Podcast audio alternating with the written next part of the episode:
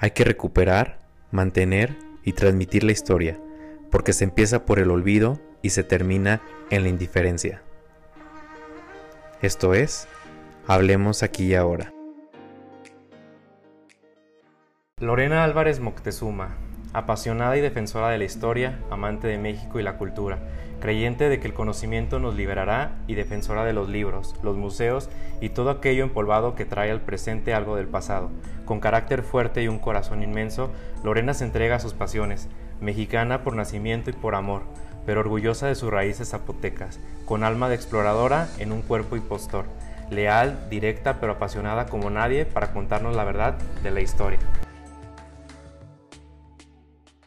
Lorena, bienvenida. Hola, muchas gracias. Qué gusto que estés aquí. Este, les quiero contar que a Lorena la tengo poco que la conocí en una cátedra de historia que nos diste en un diplomado. Y me pareció tan interesante la personalidad de Lorena, la forma en cómo expuso y su libertad para hablar y decir, ahora sí que como nos den la gana las palabras. Y eso me llamó mucho la atención y dije, Lorena tiene que estar aquí para que la conozca. Muchas gracias, de verdad, muchas, muchas gracias por tus palabras. Lorena es una, es una gran historiadora, este, que ahora sí que la historia la traes en, en, la sangre por tu papá, por tu mamá y por tu familia, ¿verdad Lorena? Sí, eh, yo vengo de familia de historiadores, mi papá es historiador, es el cronista de la ciudad de Zamora, mi mamá también es historiadora, eh, toda su vida se dedicó a la docencia, pero básicamente en el perfil histórico. Tengo tíos historiadores, tíos filósofos y mi abuelo, que tiene 94 años, pues yo creo que por su época, que no era lo común, o sea, mi abuelo terminó como superintendente de telégrafos, o sea, un muy buen cargo. No, la verdad es que no era común la profesionalización de la historia, pero yo estoy segura que si hubiese existido en su época, también él hubiera sido historiador. historiador. Sí, su lectura, su biblioteca es historiográfica. Ya es una vocación, ¿verdad? La, sí, yo pienso que sí, es una manera de vivir.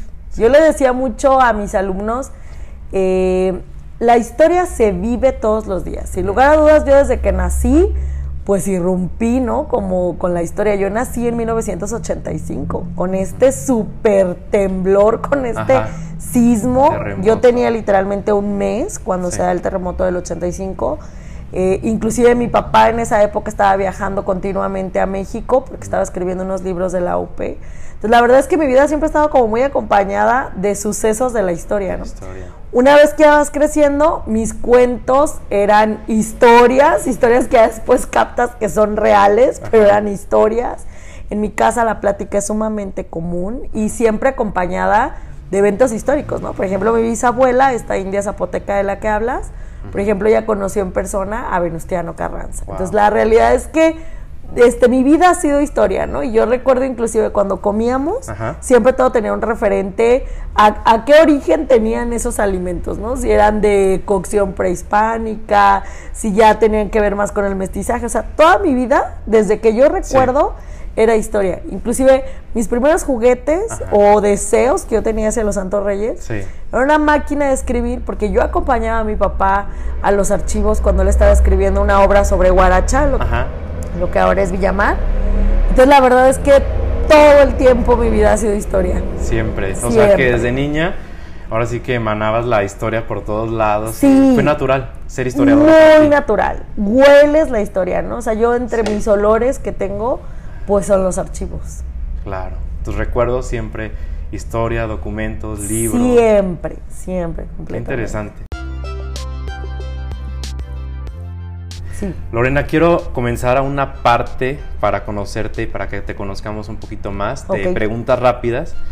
Y ahora sí que me contestas lo primero que se te venga a la mente y, si te quieres expandir en alguna pregunta, es totalmente libre. Sale. Si pudieras cambiar una cosa en este mundo, ¿qué sería? Bueno, hace ratito antes de que iniciáramos a grabar platicábamos de eso. Pues ahí sí no es una historia tan corta, sí. ¿no? Eh, yo creo que todos hacemos miles de cosas cotidianas de las cuales a lo mejor dijeras, bueno, si regresara el tiempo en esto, lo haría de cierta manera. Ese no es mi caso, es muy difícil que yo me arrepienta de las cosas, pero si hay una sola que creo que hubiera modificado todo el rumbo de mi vida. Yo estoy segura que no me equivoqué de persona, que me Sí. casé con la persona idónea, pero no en el momento idóneo. O sea que eso cambiaría en mi vida. O sea, creo que mi vida ha sido Sí. muy diferente si me hubiera casado después. Después, pero con la misma persona. Con la misma persona. Perfecto. Claro. ¿Qué te hace reír? Infinidad de cosas. Soy una persona que me río muchísimo, hasta de las cosas, este que la gente toma como malas o como que tuvo un mal día, para mí es cuestión de perspectiva. El peor defecto del ser humano, La falta de lealtad. la falta de lealtad. Sí, para mí la lealtad, la honestidad son valores que nos distinguen y de las pocas cosas que nosotros como seres humanos tenemos. O sea, que tienes tu palabra, Sí. tus actos, ¿no? Entonces, que tú seas infiel a eso mismo me Sí. parece terrible. Sí, es cierto. Eh, ¿Cuáles son tus tres objetos favoritos? Híjole, qué buena pregunta. Soy muy poco apegada a las cosas materiales. Inclusive creo que ahí es está el meollo de que trabaje e inmediatamente lo lleve a la sociedad, ¿no? Soy muy mala, debería de ser muy buena como historiadora para ir proyectando mi vejez, etcétera. La verdad es que soy muy poco apegada a lo material. Pero si tuviera que poner objetos, pues sin lugar a dudas sería un libro, un libro para leer, Sí. otro libro que tarde o temprano me gustaría escribir, eso es algo de, de mis objetivos. Ajá. Y otro objeto que me resulte importante, la televisión, fíjate. Soy una persona que disfruto mucho, la Mucho televisión. sí. Tus tres objetos, el libro, un libro, tu próximo libro Sí. y la televisión. Qué interesante. ¿En qué crees, Lorena? en muchas cosas. Sí, soy una persona, no me considero una persona religiosa, pero sí una persona espiritual. Una persona espiritual. Entonces creo que sí hay una fuerza superior de la que emanan muchas cosas. Creo en el poder de la vida, en este poder inmenso que mientras lo tenemos es creador. Creo en las personas, creo en el amor. Yo soy una persona que cree que el amor lo modifica todo. Creo en muchas cosas. ¿Cuál es el libro que más te ha marcado? Híjole, para mí esa es una pregunta bien difícil porque tengo Me como imagino. muchos libros, ¿no? O sea, si tú me preguntaras, por ejemplo, en historia, ¿cuál es el libro que te ha marcado? Pues sin lugar a dudas yo creo que el de Miguel León Portilla, que, que en realidad es una traducción, que es La visión de los vencidos. Que es un poquito esta idea de recuperar al vencedor, ¿no? La historia siempre se ha caracterizado por contar la historia de las grandes batallas, de los grandes líderes, pero se olvida qué pasa con los vencidos. Es una visión que me parece más atractiva. Si lo hacemos, por ejemplo, en cuanto a la literatura, soy fan de Gabriel García Márquez. Y con todo y que nadie puede quitar que su obra culmen es 100 años de soledad, Ajá. y me encanta, porque además me parece un reflejo de mi propia familia, Sí. eh, yo disfruto más el amor en los tiempos del cólera. Pero tengo Ok. un sinfín de libros. Sí, es, es algo. Sí, me imagino que para ti como historiadora, pues es muy difícil elegir uno solo. Sí, Sí. además mi infancia la verdad estuvo plagada de libros, porque en mi casa yo hoy en día tengo un gran placer por la lectura, pero en mi casa empezó como algo obligado, ¿no? O sea, en mi casa era una hora de lectura diaria. Entonces, por ejemplo, cuando yo era muy joven disfrutaba enormemente el género del terror. Entonces, la verdad es que ha ido modificándose este, los géneros que voy leyendo. Es difícil un libro, pero te podría decir esos como que son los que me encantan. Los que más te han marcado Sí. en ese sentido. Eh, ¿Qué te da miedo, Lorena? Mm, eso sí me es una pregunta difícil. Yo creo que hace unos años tenía miedo a muchas cosas. Parte quizá de la juventud, parte de mm, la inexperiencia. Hoy en día, no. Hoy en día tengo pocos miedos, no que me atosiguen, porque entiendo que son cosas naturales y que tarde o temprano van a pasar, pero que quizá la manera en la que en los apegos se va dificultando, ¿no? Ok. Yo ahorita que te escuchaba que tú eres una persona muy familiar, Sí. yo igual, o sea, para mí mis papás son, este, sí, tengo una excelente relación con mis hermanas, pero sin lugar a dudas para mí mis raíces son básicas. Sí. Mi abuelo, como yo te contaba, tiene 94 años. Sé que lo más natural es que muera, Ujú. pero es un, es un suceso que sé que me va a descuadrar muchísimo. Sí. Me atemoriza la, la pérdida particularmente de mi mamá, que siempre es así como que guía en mi vida. Soy muy dependiente emocionalmente de mi mamá. Sí, Y yo creo que sin lugar a dudas, mi hijo, ¿no? claro. Siempre está como que ese peligro latente, que es parte de la vida, Sí. pero que sí me atemoriza. Fuera de eso, no. Entonces podríamos decir que tu miedo es la pérdida de, de tus familiares. Sí. Que algo suceda con ellos. Cierto. Sí. Si nadie te juzgara, Lorena, ni tú misma, ¿qué sería eso que harías? Nada, porque la realidad es que desde que yo soy muy joven, no me ha importado nunca el que digan de mí. El que digan. Qué importante que sí, es Liberado. liberador. Yo creo que la gran mayoría de las personas sufre por eso, porque le importa mucho. El que dirán. Sí, claro. Si pudieras pedir un deseo, ¿cuál sería? Si pudiera pedir un deseo. Ay, qué pregunta tan... bueno, yo creo que ahorita estamos viviendo en un momento de un gran desánimo. Fíjate que yo no pediría que se fuera la pandemia. Pediría que la gente tuviera otra perspectiva para vivir la pandemia, ¿no? Hay un desánimo generalizado Sí. y yo digo, bueno, ¿y por qué no vemos la otra parte, no? Quizá me pasa nuevamente como historiadora. Yo leí hace unos días las muertes por la peste negra, que asolaron en Europa y que la dejaron con un 30% de la población. Sí. No es la primera vez que pasaba. O luego, por ejemplo, a mí que me apasiona la conquista de México cuando llegó la viruela, ¿no? Yo creo que fue el arma más mortífera, Sí. incluso más que la conquista militar, sí. exactamente. Entonces yo creo que hay que cambiar el chip, ¿no? Está terrible la situación, pero mi deseo yo creo que sería que tuviéramos otro chip. O sea, está terrible, pero tú por hoy respiras. Claro. Y aparte, creo que la pandemia nos ha hecho un poco más humanos, más conscientes de, Ojalá. de la vida. Ojalá, yo Y- tengo mis dudas. ¿Sí crees?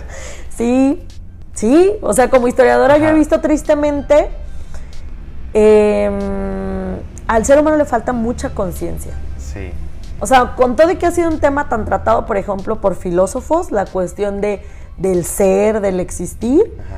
Creo que pocas personas logran en su vida tener conciencia de su existencia. Entonces yo creo que una pandemia o un putazo emocional o Sí, sí, sí. de verdad te cambiaría si tú estuvieras consciente para y listo para transformarte. Yo dudo mucho que en general, La gente cambie. sí, claro, lo dudo mucho. Pero a algunos que les ha tocado ahí medio... Ojalá, me parecería estupendo. Si te pudieras echar una, una cerveza, ¿con quién sería? Pues Con cualquier personaje de la historia, de familia, cualquier persona que tú pienses. Yo creo que con mis amigos. Yo soy una persona ahorita que hablábamos de la lealtad, de amigos de toda la vida, de toda la vida. Pero sin lugar a dudas, mis hermanos del alma, pues son las personas con las que yo estudio historia, ¿no? Entonces yo creo que yo me echaría una cerveza con mi amigo Aarón, que es historiador, que lo admiro muchísimo, con mi comadre Julisa, que también es historiadora y que la admiro muchísimo. Yo creo que sería con gente que me siento eh, completamente identificada y libre para tratar cualquier tema. Bien, bien. ¿Cómo te gustaría ser recordada?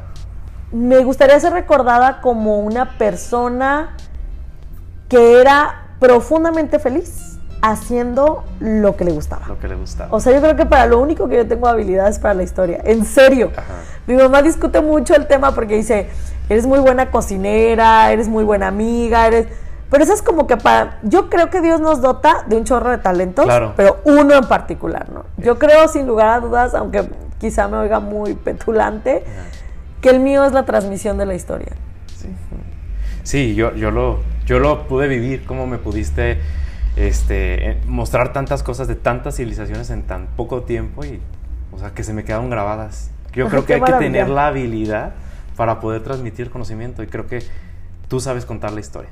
Ay, gracias, Sí. eso espero. Hay muchísima gente muy culta, muy preparada, que han dejado su vida para la investigación y eso me parece este, enriquecedor. Pero yo creo que el trabajo de la divulgación histórica, sí, no cualquiera. No cualquiera. Si pudieras reescribir una parte de la historia del mundo, ¿cuál sería? Reescribir una parte de la historia. Pues yo creo que yo reescribiría. Me gusta mucho, fíjate que cuando yo estaba en la universidad trabajaba mucho la etapa del porfiriato. Pero yo creo que ahora que estoy en las aulas y que he estado en diferentes niveles, en serio, desde niños chiquititos hasta la universidad, yo creo que uno de los temas que más se reitera a lo largo de la educación en México es la conquista, este trauma, y sin embargo, poco sabemos de, de esta etapa. O sea, a pesar de que ha sido tan estudiada, tristemente sí creo que los maestros no están listos para ese reto.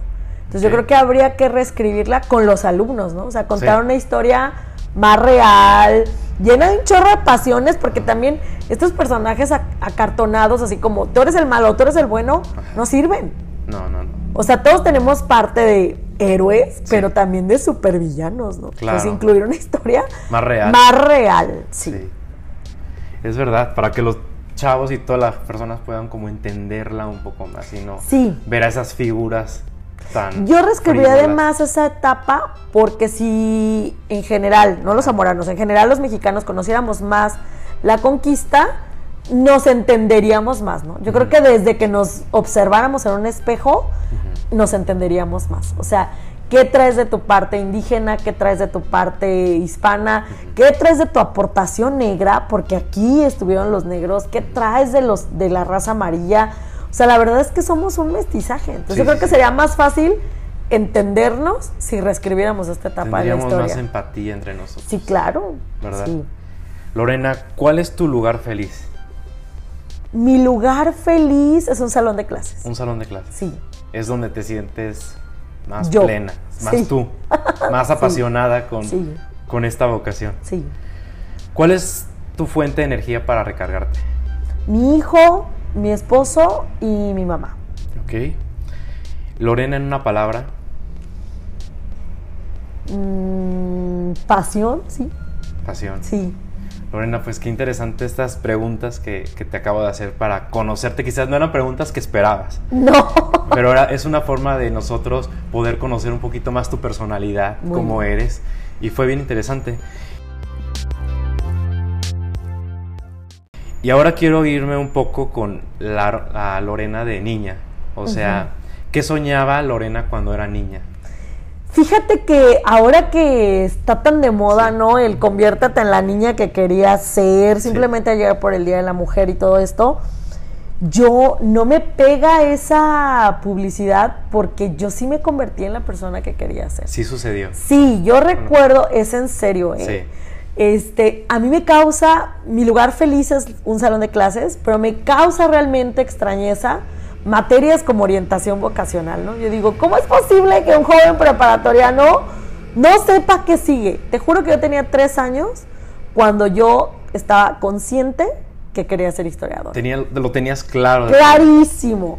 Sí. Fui una niña por un tiempo muy sola, porque cinco años fui hija única. Luego viene, llega mi hermana y luego la vida y el destino me regala otra hermana. Entonces, eh, fui una niña muy sola, pero no en tristeza. O sea, disfrutaba mi soledad y fui una niña criada con una gran red de apoyo, ¿no? O sea, mis padres fueron padres exageradamente comprometidos, mi mamá y mi papá, pero siempre trabajando tantísimo. La verdad es que yo soy resultado de abuelos, de tías, de primos, de una red de andamiaje. O sea, que vienes educada por toda tu familia. Sí, Qué, qué padre, qué interesante. sí. ¿Verdad?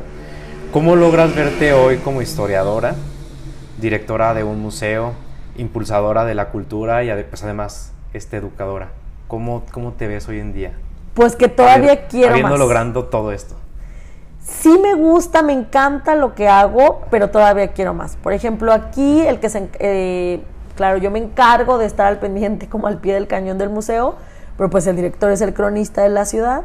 Entonces, aquí todavía quisiera más libertad, ¿no? Hacer más cosas. Para mí hay lugares que podrían cubrir otras funciones.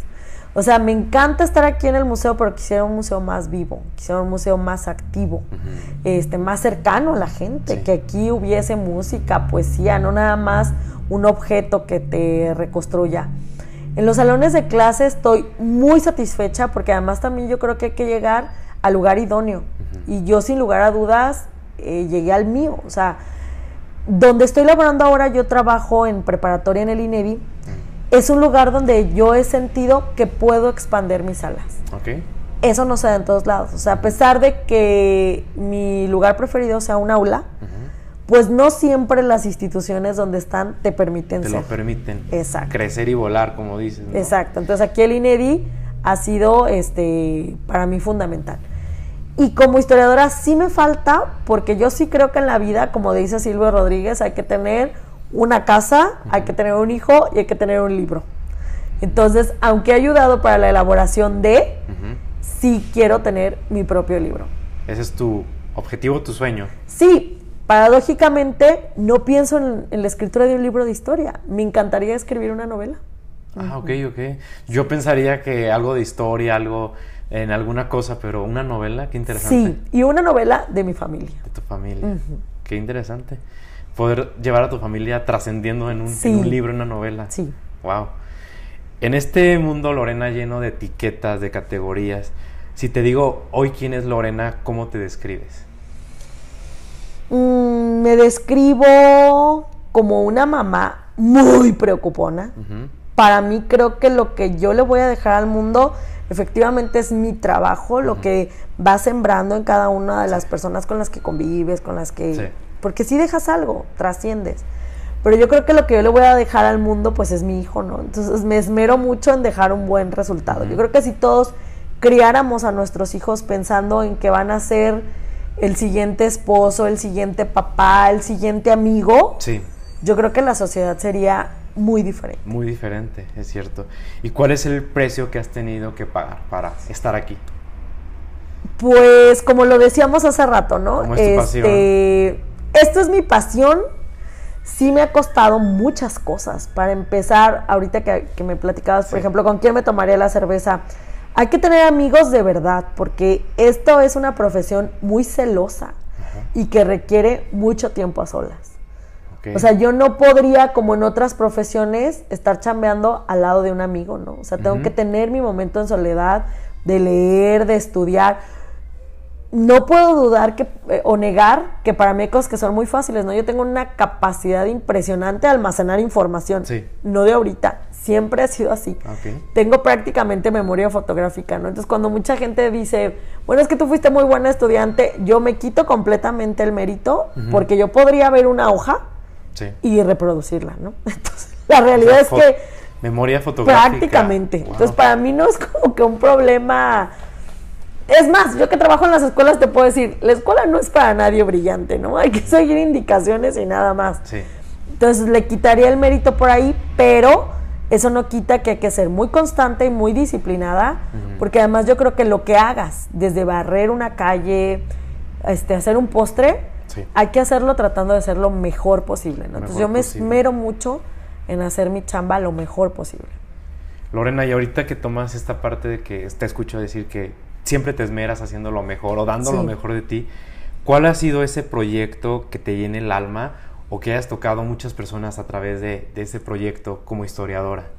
Pues yo creo que sin lugar a dudas, un salón de clases. El salón de clases. Cuando yo salí de la licenciatura, bueno, eh, yo tuve una licenciatura muy agradable en Morelia porque yo le digo un poquito a mis alumnos, ¿no? Si te gusta el cine, yo lo que te Sí. decía, a mí me encanta realmente el cine y la televisión. Bueno, no todo. O sea, soy como que muy selecta, claro. ¿no? Pero disfruto mucho, por ejemplo, los relatos de fantasía. Uno de los que disfruté fue Harry Potter, ¿no? De alguna u otra manera yo hago una analogía con mi tránsito en la universidad con Harry Potter, Ajá. porque todos conocían a mis papás cuando yo llegué a la universidad, ¿no? O sea, mis maestros habían sido amigos de mis papás o compañeros de mis papás, entonces este, todo fue así como que muy Más fácil, fácil, sí. y muy abrigada, ¿no? En aquel entonces yo entré bajo la dirección de la maestra Arminda Zavala, y entonces desde que yo estaba en primer semestre me jaló para trabajar en Radio Nicolaita. Y la verdad es que fue una experiencia padrísima, aprendí mucho, pero me di cuenta del primer choque, ¿no? Ahorita que hablábamos de los podcasts tan de moda, hay que tener un público. Claro. Y entonces podía haber un excelente programa cultural, pero la gente preferir escuchar, no sé, música o cualquier otra cosa. Escuchar historias. No tenía gran, gran impacto, ¿no? Con Sí. todo y que es una este, radio universitaria. Luego me jala otro maestro, que ahora es el director del Museo Regional, el maestro Jaime Reyes Monroy, para irme a chambear con él al archivo de Lina. Ahí también aprendí muchísimo, ¿no? Todo lo que, todos los permisos que tiene que haber en el centro histórico para que las casas, ese centro maravilloso de, Morelia, siga conservándose como un centro este, colonial, ¿no? Claro. Pero tristemente poca gente sabe de los archivos y con todo y que dependa de ellos los permisos, no tiene gran impacto. Finalmente, cuando egreso de la carrera, te puedo decir que tuve el trabajo de mi vida con los mejores. Trabajaba para el cronista de la ciudad de Morelia, que ya falleció, Javier Taver Alfaro, y con el maestro, ahora doctor, Juvenal este, Jaramillo, que son así en historia ya figuras. Muy importantes. Ándale, que para mí ya era como que entrar un poquito a ese mundo de élite dentro de la historia pero descubrí que con todo y que a mí me apasionaba esa chamba, porque era para la publicación de unos libros en el Bicentenario, no llegaba para todos. Entonces, si tú me preguntas, ¿qué tiene mayor impacto? Un salón de clases. Porque todos los días tus alumnos pueden aprender algo. Y es magnífico ver cómo llegan muchos de tus alumnos asegurando que les caga la historia, que es lo que más odian en su vida, que es aburrida, y que se vayan amando la historia o aplicando la historia. A mí me parece extraordinario cuando un alumno pone un apodo de la historia. De la historia. ¿No? Entonces dices, ya lo entendió porque ya lo aplicó. Entonces, para mí la mayor difusión de la historia o el mayor impacto sí está en un salón de clases. Sí, sin duda. Entonces, ya me queda clarísimo cuál ha sido, dónde impactas más como, como historiador. Claro. Es verdad, es, el, es el lugar donde puedes llegar más directamente y, cambiarles y tocarlos. ¿Qué es lo peor y lo mejor de nuestro México, Lorena, como historiadora? Como historiadora creo que lo peor es que la gente, y no me incluyo porque diría, ¿viviríamos? No, no me incluyo. La gente vive sin memoria. Eso es algo que me parece terrible, ¿no? O sea, yo que soy tan mal hablada que amo las maldiciones, yo digo, en México a la gente se la dejan caer y lo olvido. Sí. O sea, no hay pedo. Se les pasa. Se les pasa. Eso creo que es lo peor que tiene México dentro de una conciencia histórica, ¿no? Lo olvida. Por eso está condenado a repetir una y mil veces los mismos errores hasta que le caiga el 20, ¿no? El que no aprende repite, ¿verdad? Sí. Dice el dicho. Lo mejor creo que México es un país sumamente solidario, que ante la tragedia se une de una manera que de veras no hay dos.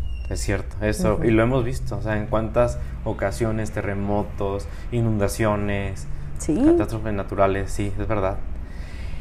¿Qué crees que deba suceder para cambiar radicalmente la historia de este país? ¿O ya está cambiando? Yo pienso que la historia cambia todos los días. Todos los días. Sí. Aunque parezca que hay cambios imperceptibles, todos los días. Pero creo que lo que necesita cambiar sí es la mentalidad del mexicano. Mira, independientemente del color o de la afiliación política que tenga la gente, algo que a mí me ha dado mucha tristeza en este sexenio en particular, como nunca la derecha está haciendo un trabajo de descalificación que no podemos negar que no es sano. ¿Sí me explico? O sea, Qué padre que exista la libertad de expresión y tú puedas decir lo que quieras. No, no, o sea, no, estoy diciendo con esto que esta presidencia López Obradorista haga todo correctamente, pero no podemos negar que sí es un cambio. No podemos negar que sí es otra versión de lo que se ha escrito y ni tan siquiera se le está dando la oportunidad de hacer esa escritura, ¿no? O sea, en los cambios que se dan es ir poniendo trabas y trabas y trabas. Pero lo mismo pasaría si el gobierno fuera ultraderechista. O sea, la cuestión es que mientras no jalemos parejo, nada va a funcionar. Es cierto. Nada. Mientras no nos pongamos de acuerdo, no Hay que dejar chambear a la gente. ¿Y cómo dejamos trabajar a la gente? Trabajando. ¿Qué te muestra eso? Híjole, un país que así que digas muy trabajador, no. es cierto. ¿Para qué nos sirve la historia, Lorena? ¿Para qué nos sirve estudiar el pasado? Mira, yo te decía el día que nos conocimos, que esa es una discusión muy de casa. Mi mamá es defensora de que la historia sirve para todo, ¿no? Y que es así como una gran salvadora. Quizá por los cambios de generación, por la escuela en la que yo fui formada. Yo recuerdo mucho, hay un historiador de apellido Miranda que decía que la historia era un lujo, ¿no? Porque si venía una guerra, ¿qué íbamos a hacer nosotros, no? No sabemos más que agarrar libros, leer documentos del pasado. Sí. ¿Qué vamos a hacer?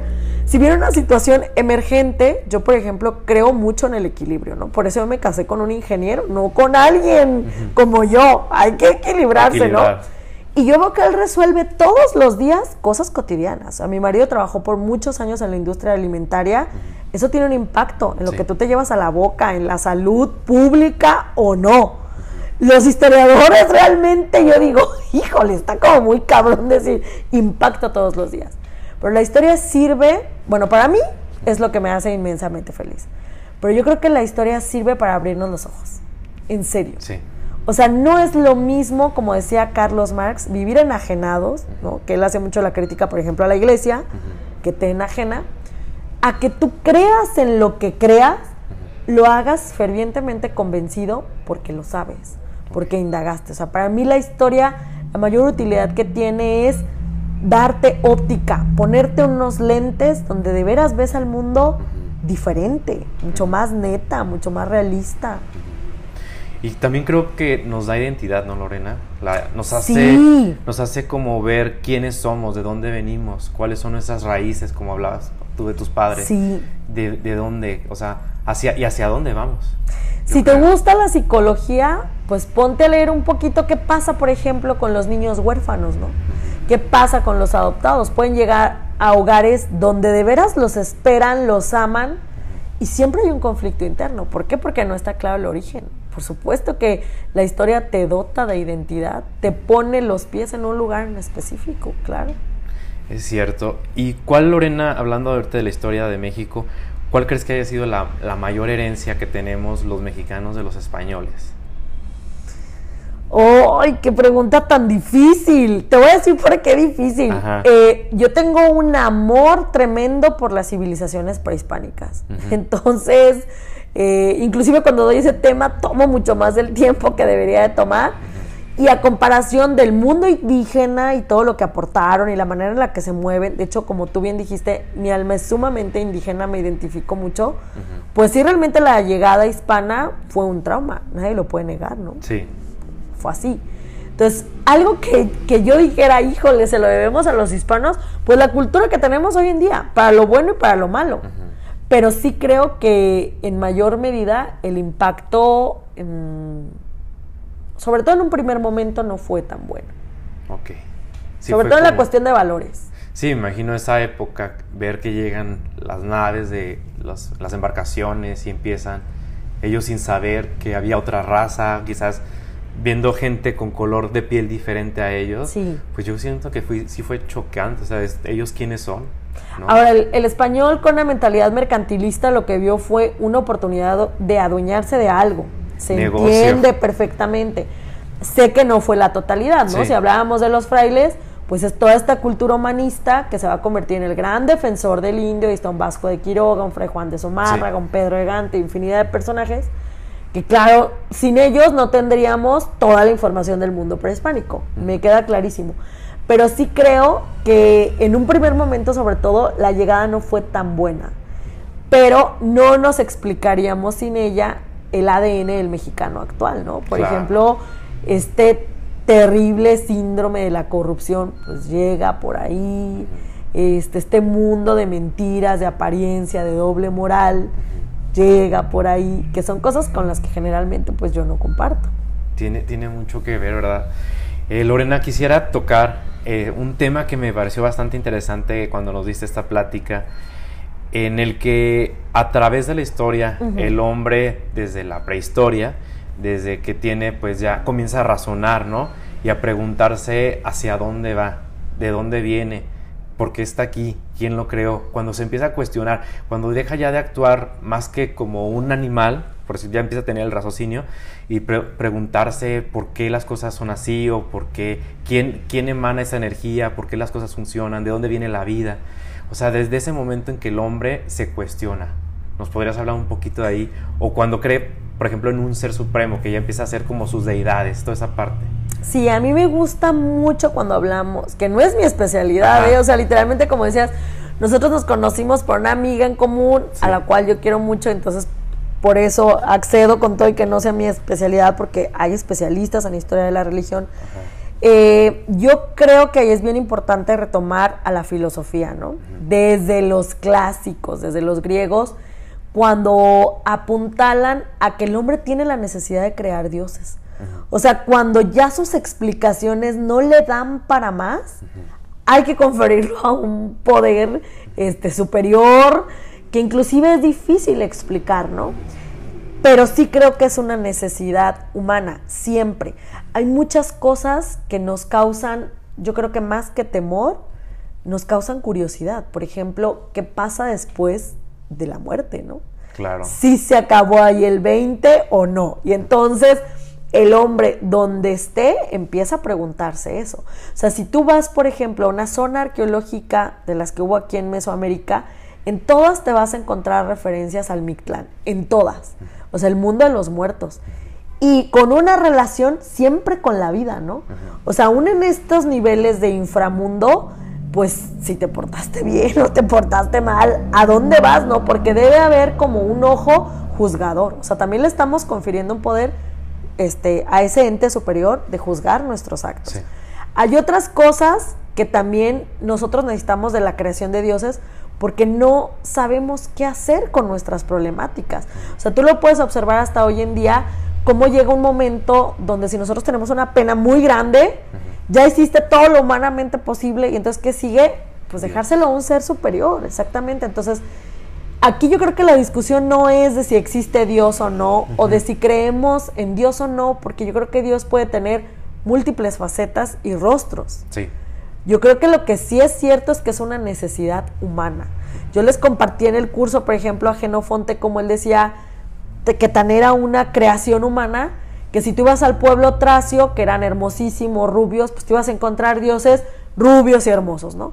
Pero si ibas entre los negros, que ya tristemente desde aquel entonces pues eran usados como esclavos, igualmente tenían sus dioses parecidos a ellos, pero dioses.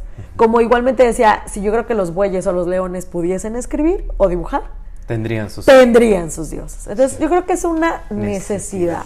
De tener alguien en quien identificarnos, ¿no, Lorena? Sí. El, el ser humano siempre tiene mucha necesidad de respuestas, pero no necesariamente llega a ellas. Y entonces ahí es donde hay que deslindarlas.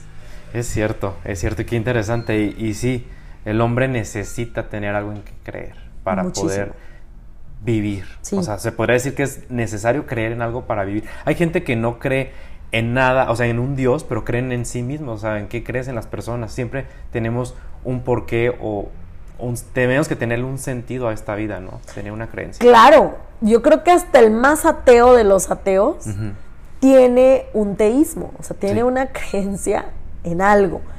¿Qué pasa, por ejemplo, con fenómenos como el suicidio? O sea, si tú te vas, por ejemplo, a Emilio Durkheim, que ya es del siglo XIX, está buscando estas explicaciones, pues yo creo que tiene mucho que ver con este tema que estamos tratando. O sea, la gente que dice hasta aquí, que yo no comparto esta idea de, ay, los cobardes, ¿eh? Yo digo, hay que tener bastantes huevos para agarrar algo y darte en la madre. Pero la realidad es que cuando alguien llega a ese punto, imagínate en qué estado tan desahuciado ya te encontrabas en vida. Ya no hay respuestas. Ya no hay una opción que donde tú veas solución, donde tú encuentres explicación. Entonces te acabó el mundo como eso y puedes estar aparentemente sano físicamente, pero estás desahuciado. Entonces creer es básico. Es básico y necesario. Necesario. Por salud mental. Sí. ¿Verdad? Efectivamente. Estamos, Lorena, pues como lo hemos hablado, hechos de historia. Sí. ¿Qué crees que es indispensable para contar una, para que valga la pena contar una historia? Muchas cosas sin lugar a dudas, yo creo que es importante que nos guste platicar. No habría una buena historia si tú no tienes un buen orador, ¿no? Sí. Velo en los tiempos que fueran, lo importante que es que alguien te cuente una historia. Ahorita que hablábamos de la religión, los primeros sacerdotes debió haber sido alguien a todísima madre que me hubiera caído con madre, porque literalmente tú estás jurando que a ti te habló el sol y a ti te habló el pinche árbol, o sea, alguien bien tocadiscos. Eso sí es un hecho que, somos los historiadores, ¿no? Hay que contar una buena historia, una historia que nos envuelva. ¿Qué ocupas para eso? desde decibeles en tu voz, de verdad dar datos atractivos. Sí. Un chisme no puedes seguir siendo atractivo siempre. Claro. Entonces hay que ver qué picantes le vas a poner ahí. Sí. Y sin lugar a dudas, yo creo que una buena historia es que tenga personajes complejos. Por eso yo critico mucho a los profesores de hoy, ¿no? Ajá. O sea, yo que soy mamá y que tengo un niño que tiene clases terribles de historia, ahí digo, híjole, qué desperdicio. No hay nada más acartonado que contar a un Miguel Hidalgo perfecto, viejito, con su pelona. ¡Qué hueva! Sí. Cuando yo te juro que me hubiera cogido Miguel Hidalgo. O sea, es una persona bien simpática, Ajá. que le gustaba la fiesta, la música, el bailongo.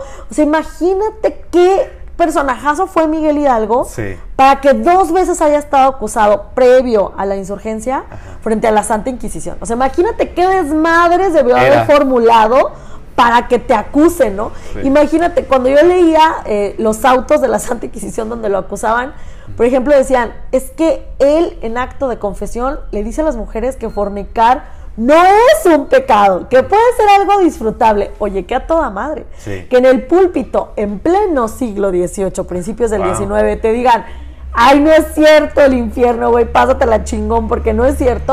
Ah. Oye, a mí me parece un desperdicio que presenten a un Miguel Hidalgo soso, viejito, o sea, tan estaba bien buenote el güey. Sí, él tenía 57 años cuando se mete al movimiento insurgente, pero tenía tan buena complexión física que ocuparon meterle harta pólvora al güey para matarlo, ¿no? Entonces la realidad es que sin una buena historia tiene que tener buenos personajes. Y créeme que la historia de México es experta en darte buenos personajes. ¿Y por qué no nos los cambian, Lorena? ¿Por qué los ponen tan fríos, tan opacos a esos personajes tan importantes que, que- que son? ¿Y por qué cambiar la historia? ¿Por qué presentarnos algo que, que no es como realmente fue? Fíjate que yo creo que la respuesta tiene que ver con una pregunta que tú me diste. Sí. Nosotros vivimos en una sociedad doble moral Ajá. y nosotros vivimos en una sociedad de etiquetas. De etiquetas. Entonces, inclusive desde que nacemos se nos educa así, ¿no? Sí. Porque además eso, hemos olvidado que la educación viene de casa. Lo que hacemos en las escuelas es instrucción. Ajá. Y entonces, desde, desde casa nos van formando este esquema de mundo, esto está bien y esto está mal. Yo recuerdo cuando yo empecé a dar, a dar clases, bueno, yo era una maestra terrible, ¿no? O sea, yo era, pues yo creo que la más incendiaria y la más problemática de toda la plantilla docente, este, por decir la verdad, ¿no? Las quejas no venían de mis jefes, que además, fíjate qué cosas de la vida yo empecé trabajando con el clero. Ajá. Cuando a mí me preguntan, ¿tienes problemas con el clero? No, claro que no. Inclusive los mejores jefes que yo he tenido, los he tenido del clero. Pero tristemente la gente inscribe a sus hijos a, a escuelas católicas y piensa que esto es como la pinche Santa Inquisición, ¿no? O sea, que hay que pura religión y si no meterte una madriza. Entonces, cuando viene un discurso que no es así, tú tienes las quejas no de tus alumnos. Créeme que tus alumnos te agradecen eso porque Que les diga la verdad. y más que la verdad, te voy a decir una cosa. Ocupamos, ya lo decía Aristóteles, somos animales políticos. Sí. Que la gente lo piensa nada más en la cuestión del poder, ¿no? De la ciencia que estudia el poder. No. Cuando él habla de somos animales políticos, somos animales de la polis, de la ciudad. Ocupamos de la gente. ¿Por qué le está pegando ahorita tanto la pandemia a la gente? Porque no convive con sus pares. Claro. Eso es lo que te tiene cuerdo. O Sí. sea, hablar con alguien más. Entonces, tener un buen discurso en, el- en clases es dar la posibilidad para crear un mundo sin etiquetas donde todos se identifiquen. O sea, te voy a poner un ejemplo. Alejandro Magno fue el mejor conquistador del mundo, Elena, Heleno, pero le encantaba que le dieran por Detroit. Todos tenemos en los salones a un alumno así. Qué chingón que te sientas identificado. Claro. Pero también tenemos personajes como un Morelos, que es una persona sumamente cabal, y a pesar de ello siente la sociedad, la soledad y se consigue un hijo, ¿no? Sí. Todos en algún momento hemos caído en una pinche relación tóxica, Tóxica. por soledad. Claro. Entonces, esa- eso es lo importante. O sea, encontrar personajes donde tú te identifiques. Identificarte. ¿Dónde está el pinche Sí. pedo en que tienes padres de familia retrógradas que en el siglo XXI van y se quejan porque tú reconstruyes una figura homosexual? Claro. Entonces ahí es donde dices, no mames, cabrón, o sea, ¿cómo es posible que en el siglo XXI la gente siga poniendo etiquetas donde no van. Este pedo de la intimidad es como decir, ¿quieres tacos o enchiladas? Claro. ¿Qué importa el gusto? ¿Qué importa la preferencia? Pero sí importa. O sea, cuando, o sea, nosotros le podemos hablar aquí teóricamente padrísimo, Pero afuera sí. pero afuera sí importa, Afuera. ¿no? Entonces, qué triste, porque yo creo que les estamos quitando a nuestros niños la posibilidad de sentirse identificados. Sí. O qué triste en, es- en este niños, jóvenes, adultos, en este mundo de esto está bien, esto está mal. El ejemplo clarísimo, ¿no? El, el típico alumno que tiene un pésimo desempeño académico y que de veras ha habido maestros que son capaces de decir, este niño no va a hacer nada de su vida. O sea, pobres de sus papás, no sé cómo le van a hacer. No mames, o sea, si hubieran leído, volvemos a la importancia de los documentos, Claro. la carta que recibe la mamá de, de Alba Edison, ¿no? Donde la maestra lo tildaba de estúpido. Y no como una mala palabra, sino como un coeficiente intelectual insuficiente. Y el pinche güey fue tan cabrón que se chingó un montón de gente porque muchos de sus aportes, como ahorita que tenemos luz, Luz. a él, ni tan siquiera eran propios, ¿no? O sea, tan fue cabrón y desarrolló otras habilidades que ahí está. Le estamos restando a la juventud la posibilidad de creer que puede transformarse en otra cosa. Y que pueden ser lo que ellos quieran. Exacto. Creo que la sociedad, Lorena, ahorita te encamina a ponerte esa etiqueta. O eres esto o eres esto, porque esto y esto no puede ser, porque no está bien. Exacto. Entonces tienes que elegir esto y esto, y es cuando los niños o las personas se reprimen, se sienten... se frustran. Claro. Yo es esta charla, Sí, por eso yo te decía, si quieres podemos tocar, por ejemplo, de la, la orientación vocacional. claro. Yo esta charla la tengo incontables veces en todas las generaciones de mi vida. O sea, yo tengo chavos que son de veras unos artistas en potencia y en casa le salen con la mamada de te vas a morir de hambre. Claro. Y entonces ahí es donde dices, a ver cabrón, espérate, entonces, ¿a- ¿para qué estamos educando, no? Para mí el ser humano es una caja de Pandora que no hay que liberar, pero que como caja de Pandora tiene múltiples poderes. O sea, si nosotros dejáramos al ser humano ser lo que es, convertirse en lo que puede ser, o sea, no en la pinche conformidad del Ajá. irla llevando, ¿no? Sí. Sino dejarlo convertirse en lo que puede ser, tendríamos otro tipo de sociedad En su llamado. mucho más aportativa, Sí. mucho más feliz. La gente le resta tristemente mucha, mucho peso a la felicidad. Sí. Y eso es bien duro, ¿eh? Una persona feliz a huevo va a ser a otra persona, románticamente hablando, feliz. Claro. Va a ser a un hijo, un hijo feliz. Va a ser a unos alumnos felices. O sea, yo no sé si tú lo recuerdas, pero por ejemplo, yo no sé si a ti te gustaba o no la historia, pero generalmente tú odias la historia no por la historia en sí misma, sino por un pinche maestro Sí, culero que hace su trabajo fatal. Totalmente, sí. ¿no? O cuántas veces estamos en un trabajo porque tenemos la necesidad material de comer, de sobrevivir, de tener una casa, pero no donde tú eres inmensamente feliz. No te gusta hacer lo que haces. Y entonces ahí es donde yo creo que hay que educar a nuestros hijos, educar a nuestros jóvenes en que no todo es una necesidad material. A huevo ocupamos casa, a huevo ocupamos comer, pero también tenemos necesidades, volvemos al punto, espirituales. Espirituales. ¿Qué alimenta tu espíritu? O sea, ¿qué hace que tú te levantes y impactes en el mundo y te sientas chingón hoy? Tus pasiones. Exacto. Y por eso te digo, le restamos un montón, o sea, en el día a día, como que se ve bien padre, ay, la pasión. Es más, por eso yo te decía que yo me siento inmensamente feliz donde ahora laboro. Tú entras al INEDI y la primera frase que ves en letras gigantes es, la pasión vive aquí. Por eso también ese fue mi lugar, ¿no? Sí. Exacto. A mí, por ejemplo, me súper emputa levantarme temprano. Pero luego con un gusto tremendo porque voy a hacer algo que me gusta. Claro. Entonces eso cambia tu vida. Sí.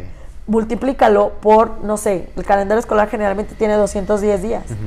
Multiplícalo por 210 días. Qué pinche miserable es tu vida Sí. si no te gusta. Haciendo algo que no te gusta todos los días. A huevo. ¿De dónde agarras motivación? No sería el primer caso en estudiarse gente que es magnate Ajá. y se dan la madre. Sí. A huevo, porque Claro. ya lo decía, ¿no? Lo dice hasta la pinche Biblia, solo que la gente no la lee. No solo de pan vive el hombre. Claro, por eso caen en las adicciones, en las drogas, se suicidan. Una droga. ¿Qué es una droga? evadirte. Evadir. No te gusta entonces tu Te mundo. estimula la felicidad momentánea. Pero no te gusta tu mundo. O sea, No. tienes que hacer un montón de cosas para que sientas quitazo. Qué terrible. Entonces, por eso te digo, vivimos en una sociedad que le resta todos los días importancia a lo que sí es trascendental. O sea, con lo que sí vas a vivir todos los días.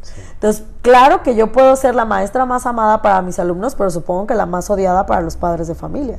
Claro. Porque yo te invito a que hagas de tu vida lo que tú quieras. Lo que tú quieras. Lorena, qué interesante esta, esta charla que estamos teniendo.